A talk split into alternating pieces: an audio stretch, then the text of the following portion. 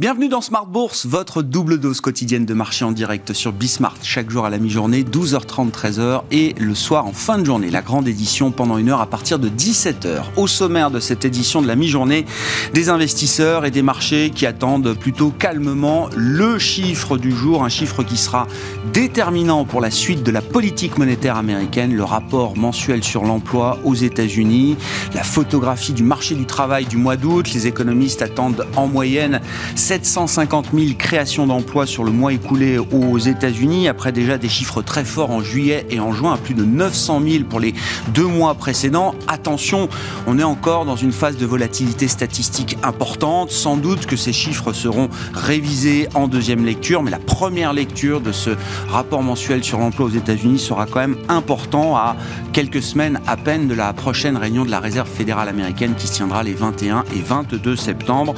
On notera quand même que sur le segment de l'emploi privé, on a une petite déception avant-hier avec l'enquête ADP qui est ressortie très en deçà des attentes à 374 000 créations d'emplois dans le secteur privé contre 600 000 et plus attendus. Les chiffres des mois précédents pour l'enquête ADP ont été fortement révisés. Donc toujours ce phénomène de volatilité statistique, mais ce sera le chiffre important de cette rentrée pour euh, les investisseurs et pour les marchés. On parlera également des enjeux industriels dans euh, l'activité de courtage euh, en immobilier le courtage d'assurance, le courtage de crédit immobilier et une opération de rapprochement importante dans le secteur, une opération de build-up entre Odéalim et Artemis Courtage. L'un des cofondateurs d'Artemis Courtage sera avec nous en plateau pour nous expliquer le bien fondé industriel de cette, opération. Et puis on parlera des, enjeux de la gestion privée, la gestion privée 2.0 avec les équipes d'Arthur qui euh, proposent un, un modèle innovant pour démocratiser la gestion privée à travers le modèle de la souscription, de l'abonnement.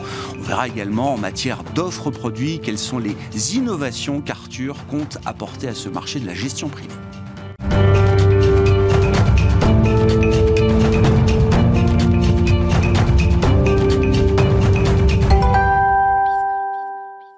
D'abord, tendance mon ami, le coup d'œil du jour sur les marchés à mi-séance avec Alix Nguyen, des marchés euh, en Europe qui attendent bien sûr le chiffre de l'emploi américain en début d'après-midi. La bourse de Paris est en léger repli. New York, de son côté, parvenait hier à grappiller quelques points. La prudence est de mise en attendant le principal rendez-vous du jour, la publication à 14h30 des chiffres de l'emploi américain pour le mois d'août, des données déterminantes pour la Fed quant à la construction de son calendrier de réduction des achats d'actifs. Pour rappel, mercredi, les marchés euh, digéraient le rapport ADP des créations d'emplois dans le secteur privé. Il est ressorti bien en dessous des attentes à 374 000 créations de postes contre 625 000 attendues. Et puis hier, toujours aux États-Unis, les inscriptions hebdomadaires au chômage repartaient à la baisse et atteignaient un nouveau plus bas depuis le début de la crise sanitaire. Au-delà des statistiques américaines, on relève deux autres points de vigilance. Les signes de ralentissement de l'économie chinoise d'une part, et puis le débat sur les intentions de la BCE au sujet de son propre programme de rachat d'actifs. À noter qu'un indice se démarque. Il s'agit du Nikkei en forte hausse d'environ 2%. Un bond qui semble traduire l'enthousiasme des Japonais quant à une déclaration du Premier ministre Suga. Il a affirmé qu'il ne sera pas candidat à sa réélection à la tête du parti au pouvoir, le Parti libéral démocrate, ce qui revient à quitter ses fonctions de chef du gouvernement. Sur le plan des valeurs, Technip FMC cède plus de 17 millions d'actions Technip Energies via un placement privé auprès de Hall Investments. Cette cession représente près de 10% du capital. À l'issue de l'opération, Technip FMC ne détiendra plus que 12% de Technip Energies. Le groupe audiovisuel TF1 acquiert l'intégralité des droits de diffusion des deux prochaines Coupes du Monde de rugby. Elles se dérouleront en 2022 en Nouvelle-Zélande pour les femmes et en 2023 en France pour les hommes. Le montant d'acquisition de ces droits n'a pas été précisé. Et puis le groupe de prêt-à-porter SMCP publie des résultats semestriels en hausse. Il a enregistré un chiffre d'affaires de 453 millions d'euros au premier semestre, soit une de 23%.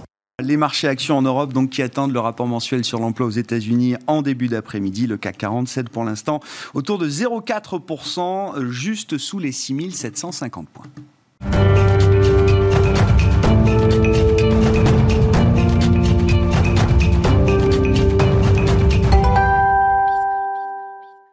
C'est l'opération de rapprochement industriel de la rentrée dans les métiers du courtage en assurance et du courtage en crédit immobilier. On parle de l'opération entre Odéalim et Artemis Courtage. Ludovic Usieux est à nos côtés en plateau, l'un des six cofondateurs d'Artemis Courtage. Bonjour et bienvenue euh, Ludovic. Bonjour Grégoire. Ravi de vous retrouver. Odéalim, donc, est un, un nom peut-être un peu moins connu parce qu'ils sont dans une activité très B2B. C'est du courtage en assurance à destination des syndics et des administrateurs de biens. Artemis Courtage, qui est une marque beaucoup plus connu parce que plus grand public. Votre domaine, c'est le courtage en, crédit euh, immobilier. Racontez-nous un peu cette opération. Qu'est-ce qui vous a convaincu chez Artemis, les euh, six cofondateurs et le fonds d'investissement Raise, qui vous accompagne également depuis euh, quelques années? Qu'est-ce qui vous a convaincu dans la proposition de valeur industrielle qui est venue vous apporter Odéalim, puisque je crois que c'est bien dans ce sens-là que ça s'est passé, Ludovic Oui, tout à fait. Je fais un petit retour sur, sur l'histoire d'Artemis. C'est effectivement une, entreprise qui a été cofondée en 2009 par, euh, par six cofondateurs dont je fais partie. Euh, on a euh, longtemps vogué euh, seul, capitalistiquement parlant. Jusqu'en juillet 2018, on a ouvert notre capital à, à de façon minoritaire pour, bah, pour nous aider à, accélérer le développement, pour nous donner des moyens supplémentaires, pour nous aider à développer le digital. Euh, et puis, euh, et puis ça faisait trois ans. Euh, on n'avait pas de logique particulière. De, on avait traversé la crise de manière très solide. Mmh. On avait fait une année 2020 qui était très honorable par rapport à, au tremblement de terre Covid-19. On, on, a initié des discussions avec les, les, les, les entrepreneurs d'Odéalim. on, on s'est rencontrés par l'intermédiaire de, de banquiers. et puis on les réunions et les rendez-vous se sont succédés. On, s'est dit que ça avait euh, quand même beaucoup de sens euh, de continuer à, à discuter euh, parce que sont d'abord géographiquement présents sur une diagonale Paris, Lyon, Nice, où ils sont euh, très présents. Euh, et puis, euh, puis nous, on a un réseau de 90 bureaux en France. Mmh. on est présent un peu partout, mais, mais très présent Paris, Hauts-de-France, Bretagne, Nouvelle-Aquitaine. Donc il y avait déjà une complémentarité géographique. ça leur permet aussi de pouvoir adresser leurs produits et, et, et de pouvoir euh, prospecter euh, avec des bureaux de proximité euh, des régions dans lesquelles ils ne peuvent finalement proposer leurs services que de façon digitale. Mmh. C'était la première chose. Et puis la, la, seconde chose, nous on a la volonté depuis qu'on a créé ce groupe où on était, on est toujours très focalisé crédit, crédit immobilier, assurance emprunteur. Euh, mais on s'aperçoit des remontées de réseau et puis de ce métier qu'on a exercé nous-mêmes il y a quelques années, euh, que les besoins en, en, en, assurance, notamment, sont nombreux. Mmh. On finance euh, chaque année euh, environ 20% de notre stock de crédit débloqué, euh, les pour des opérations d'investissement locatif ou de défiscalisation. Mmh la question de est-ce que vous pouvez nous proposer une, une, assurance propriétaire non occupant ou une assurance de loyer impayé, elle arrive euh, tous les jours dans mmh. le réseau. Et euh, c'est des questions auxquelles on ne pouvait pas répondre. Le but, euh, la stratégie de notre, notre groupe, c'était d'être capable de répondre euh, à chacune des questions de finances personnelles qui étaient posées par nos clients. On est euh, très axé client et, euh, et force est de constater qu'il nous manquait euh, une brique, une grosse brique dans cette ouais, verticale. Dans cette offre. Euh, et donc ça s'est fait euh, assez naturellement, entre guillemets. C'est une logique d'union de, et de mariage industriel. Il y, a, il, y a, deux choses qui m'intéressent dans ce que vous avez dit, Ludovic. Déjà, la complémentarité géographique.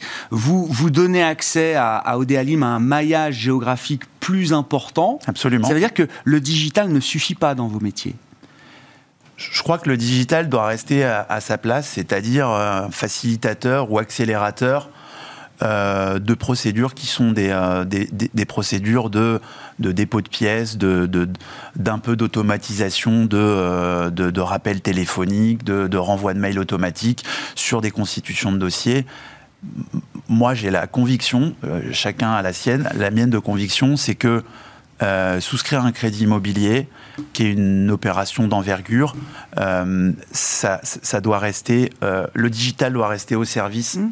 du contact humain et, et, et, il doit y avoir des échanges, euh, si possible et envisagés par le client euh, à proximité dans un bureau Maintenant, on est outillé, tout le monde est outillé bien sûr, pour pouvoir, bien sûr. Si, si, telle est la volonté de, du futur emprunteur, de pouvoir faire tout ça à distance, tous les rendez-vous, tous les signatures peuvent se faire évidemment à distance, mais on s'aperçoit, la crise étant un peu derrière nous, même s'il faut être vigilant, on s'aperçoit que les demandes de rendez-vous physiques euh, reprennent de plus belle euh, et que euh, nos conseillers financiers dans les agences ont eux aussi une volonté de, retour dans les bureaux. L'autre point très intéressant, alors vous l'avez dit, depuis 2018, Raise, le fonds Raise est à votre capital minoritaire. Chez oui. il y a un fonds d'investissement également qui est actionnaire, qui est le fonds TA Associate, hein, c'est ça Si je ne dis pas de bêtises, je retrouve le nom, voilà, ça. qui est un fonds anglo-saxon. Ce qui est intéressant déjà dans la prise de contact, vous dites, vous vous êtes parlé au niveau des entrepreneurs. C'est pas les fonds qui sont venus amener cette opération sur la table euh, en, poussant l'opération euh, sur la table des entrepreneurs. On s'est rencontrés euh, plusieurs fois entre chefs d'entreprise pour évoquer l'éventuelle opportunité d'un rapprochement et, on s'est vu plusieurs fois avant de faire intervenir nos actionnaires respectifs. C'est une opération d'industriel euh, qui, est effectivement de, part et d'autre baquée par des fonds d'investissement, mais c'est une opération de croissance. Euh, on a euh, la volonté commune d'aller plus haut, plus vite. Ensemble avec des moyens supplémentaires. C'est pas du tout une opération de réduction de coûts, de charges, de restructuring. Il n'y aura pas de, y aura pas de, on, ne va pas envisager de, de, plan social. Bien au contraire, on est dans une logique euh, d'augmentation de chiffre d'affaires. Pour en donner quelques-uns, le groupe Odéalim, c'était à la fin de l'année 2020 50 euh, millions d'euros environ de chiffre d'affaires. Euh, nous, on est à une quarantaine de millions. À la fin de l'année 2021, le nouveau groupe constitué atterrira aux alentours de 140 millions. C'est une logique de croissance et, et, 2022, on, va plutôt rechercher à, à, renforcer les staffs, les équipes, les départements euh, peu importe qu'ils soient euh, marketing, euh, commerciaux, fonction support. plutôt, on, est, on, a chacun des équipes déjà constituées on a déjà des journées bien chargées, euh, ça risque pas de changer demain. On a plein de projets, plein de synergies à découvrir, donc c'est et, et, cette logique-là, elle coïncidait avec la philosophie des deux fonds qui vous accompagnaient de part et d'autre? Bah, complètement, ça faisait euh, euh, l'horizon d'investissement de, de, Raise était, euh, on avait ouvert notre capital en 2018, donc on va dire qu'un cycle normal d'investissement c'est autour de 4-5 ans. C'était un peu tôt, on, s'est réunis, on, a échangé, on leur a expliqué et ils ont bien compris c'était une opération qui, euh, avait beaucoup de sens euh, dans une logique euh, industrielle, dans une logique de verticale immobilière, d'avoir la possibilité de répondre à tous les questionnements immobiliers qu'on peut se poser quand on est un particulier, un professionnel, un chef d'entreprise. ils ont bien compris cela. Et puis, et, et, puis c'est pas un détail. Reis, qui est à, nos côtés depuis 2018, a réinvesti dans la globalité de l'opération. C'est-à-dire qu'ils sont toujours à nos côtés. Euh, ce qui est quand même un signal particulièrement positif euh, ils ont, tout le monde. Ils n'y ont pas vu une porte de sortie. Du tout. plutôt l'idée d'y rester peut-être un peu plus que. Tout à fait, c'est un, réinvestissement. Que ce qui était prévu. Ouais. Pour, pour, un horizon, on remet les compteurs à zéro et, l'aventure continue. Euh, vous restez, vous, Ludovic?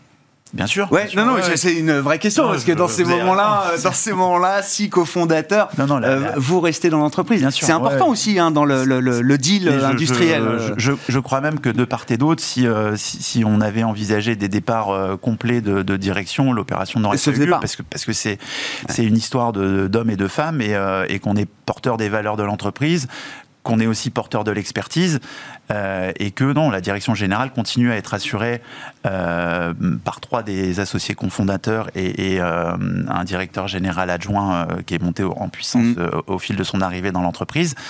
et puis après, dans les opérations capitalistiques comme ça, il bah, y, a, y, a des histoires qui sont différentes. Il y a des projets perso qui, on se dit, bah, c'est le bon moment, je lève la main.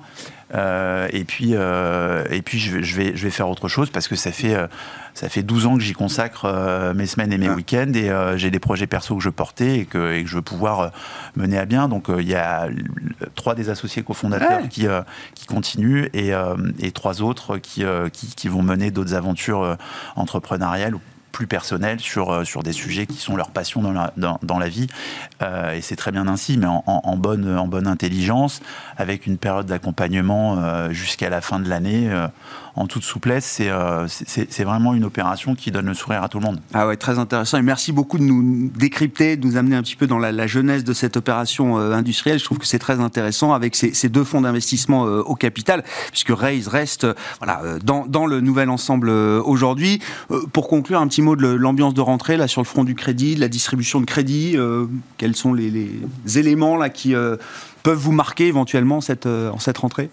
Euh, bah alors sur, sur, sur l'horizon des taux, euh, c'est, ça bouge quasiment plus depuis, euh, depuis un an, donc on continue d'emprunter en moyenne aux alentours de 1% en taux fixe, mm. ce qui, est, ce qui est quand même plutôt une bonne opération. Et, et puis là, ça, on commence à, à recevoir en, en, grand nombre les, les, les, demandes de, de, cotation, de calcul d'enveloppe, de capacité d'emprunt depuis, depuis quelques jours c'est assez cyclique comme, euh, mm. comme activité. Donc on sait que le, le, le vrai redémarrage, c'est le 15 septembre, une fois que la rentrée des classes est derrière, une fois qu'on a, euh, qu'on a remis l'uniforme, le, bleu de travail, euh, le costume, euh, on, on, se remet dans ces opérations personnelles de, de recherche d'appartement ou de maison. Le, le, le, premier semestre a été très dynamique, le mois de juillet a été excellent, le mois d'août un peu en creux, mais j'ai envie de vous dire mois d'août en France, c'est un, c'est, ouais, voilà, un pléonasme. Euh, là, ça repart euh, bon pied, bon oeil, avec un, un, petit décalage parce que les back-office des banques ont été euh, eux aussi en vacances. Donc il y, a, y, a, un peu la queue dans les back-office pour, pour sortir les accords de principe ou les éditions d'offres. Mais tout ça va, être, va trouver solution dans les, dans les semaines à venir. c'est reparti fort. L'immobilier, l'immobilier avait bien résisté pendant l'année de crise. Euh, et, c'est vrai encore cette année, on devrait, euh, on, sera peut-être pas à un million de, de transactions au début de l'été. On sera peut-être un peu en retrait, mais ça reste quand même des, scores euh, très offensifs et très honorables. Merci beaucoup Ludovic. Merci, d'être venu nous parler alors du marché immobilier et puis surtout de cette opération de build-up, de consolidation industrielle dans les métiers de, de courtage, crédit immobilier et assurance, l'opération entre Odéalim et Artemis Courtage.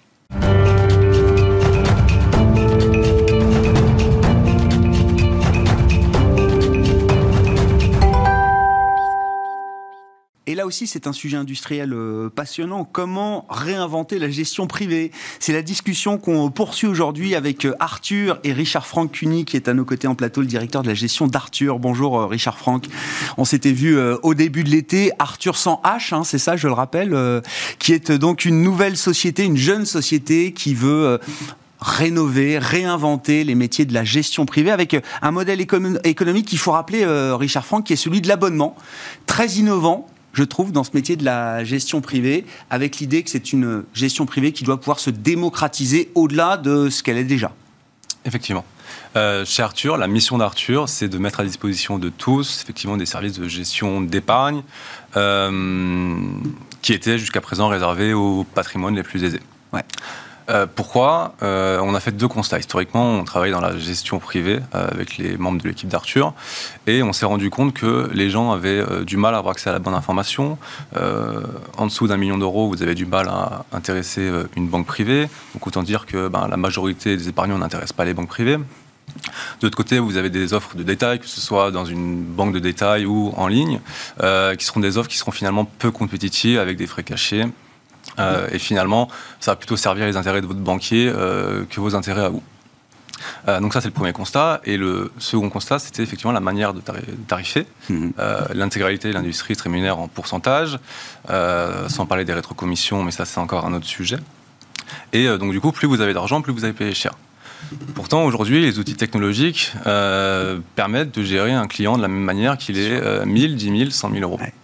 Euh, donc nous, on s'est dit, hein, c'est pas juste que euh, des clients payent plus cher alors que le service est le même. Et donc on, a, on s'est inspiré de l'économie des plateformes euh, pour adapter finalement l'abonnement à la gestion privée.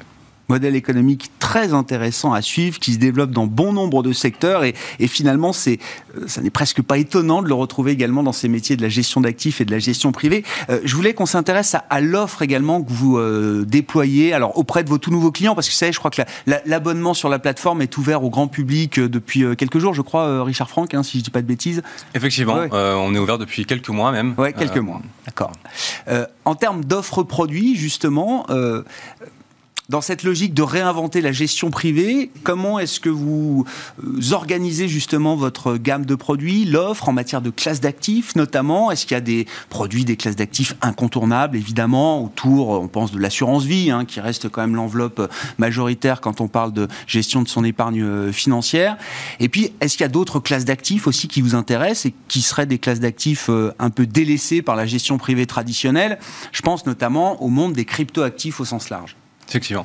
Donc avant de passer euh, sur le développement de la gamme, je pense que c'est important de rappeler comment est-ce qu'on accompagne nos clients mhm. rapidement. Donc euh, le parcours client chez Arthur, c'est trois étapes. Première étape, il va pouvoir agréger l'ensemble de son patrimoine pour voir l'ensemble de ses actifs au même endroit. Euh, que ce soit des comptes courants, des, des produits d'épargne, de l'immobilier ou autre chose. Ensuite, la deuxième étape, on va lui pousser des recommandations sur comment effectivement gérer son patrimoine, comment le diversifier, l'équilibrer et comment optimiser sa fiscalité. Et la troisième étape, c'est bah, mettre en application ces recommandations en ayant accès à des produits directement sur la plateforme d'Arthur. Mhm. Et du coup, c'est là qu'on va parler de la gamme, parce qu'actuellement, on a une offre d'assurance vie, donc c'est euh, finalement la, la, pierre angulaire, le début, parce que ça va permettre aux clients de commencer à diversifier leur épargne en dehors de livret pour investir sur le long terme. Donc ça, c'est quelque chose qu'on fait avec Apicil. On a développé une offre euh, en négociant les, tarifs au mieux avec nos partenaires euh, et en ayant un parcours de souscription euh, très simple. L'ambition d'Arthur, c'est quand même d'accompagner nos clients sur l'intégralité de leur problématique patrimoniale. Et du coup, pour ça, comme disait Ludovic, Ludovic il faut avoir une gamme complète, des produits complémentaires. Et c'est ce qu'on essaye de construire actuellement. Donc euh, à court terme, on va avoir des offres qui vont permettre de diversifier euh, le patrimoine de clients, euh, d'optimiser leur fiscalité aussi. Je pense notamment à des offres de private equity, de retraite, des plans de retraite. Bien sûr. Et d'autres actifs purement de diversification, de l'immobilier, et également des, une solution sur des crypto-monnaies. Ouais. alors, il y a crypto-monnaie et crypto-monnaie, ça n'a échappé personne que bah, il y a un engouement très fort des investisseurs euh, à l'heure actuelle. Pourtant, la gestion privée euh, n'a pas encore sauté le pas. Non. Euh, pourquoi? Parce que c'est une classe d'actifs qui est très volatile et, et, ça fait peur. Qui ne coche pas les standards d'exigence, de, rigueur de la gestion privée traditionnelle, ou en tout cas c'est euh, une classe d'actifs avec laquelle la gestion privée traditionnelle a du mal aujourd'hui ah, Je pense aussi que c'est parce que c'est une classe d'actifs qui est méconnue. Euh, la gestion privée n'a pas forcément euh, les moyens d'accompagner leurs clients sur ce genre de problématiques. nous, on travaille dessus. L'idée, c'est pas de créer un exchange pour investir sur le Bitcoin. Il y a des solutions qui existent qui font ça très bien. Si on veut piler sur le Bitcoin, il y a tout ce qui existe sur le marché. Et ce ne sera pas chez Arthur. Ouais. Euh, l'idée, c'est de créer une offre qui fait du sens dans une stratégie patrimoniale globale et euh, on va investir sur ce qu'on appelle des stablecoins, donc des crypto-monnaies euh, stables. Donc, c'est des, des crypto-monnaies qui ne sont pas volatiles parce que leur valeur est ancrée sur l'euro ou sur le dollar, sur une devise de référence. Et c'est des produits qui vont permettre de générer des revenus réguliers en utilisant des protocoles de finances décentralisées. Comment est-ce que vous construisez cette offre, encore une fois, en respectant les critères, les exigences de la gestion privée euh, Fut-elle 2.0 comme euh, chez Arthur Mais bon, on parle quand même d'une gestion euh, patrimoniale, on parle de prise de risque à considérer, modérée. comment vous allez encadrer justement cet investissement dans ce monde des cryptoactifs en appliquant quand même, j'imagine, quelques standards, quelques, un niveau d'exigence qui doit correspondre à la gestion privée. Hmm.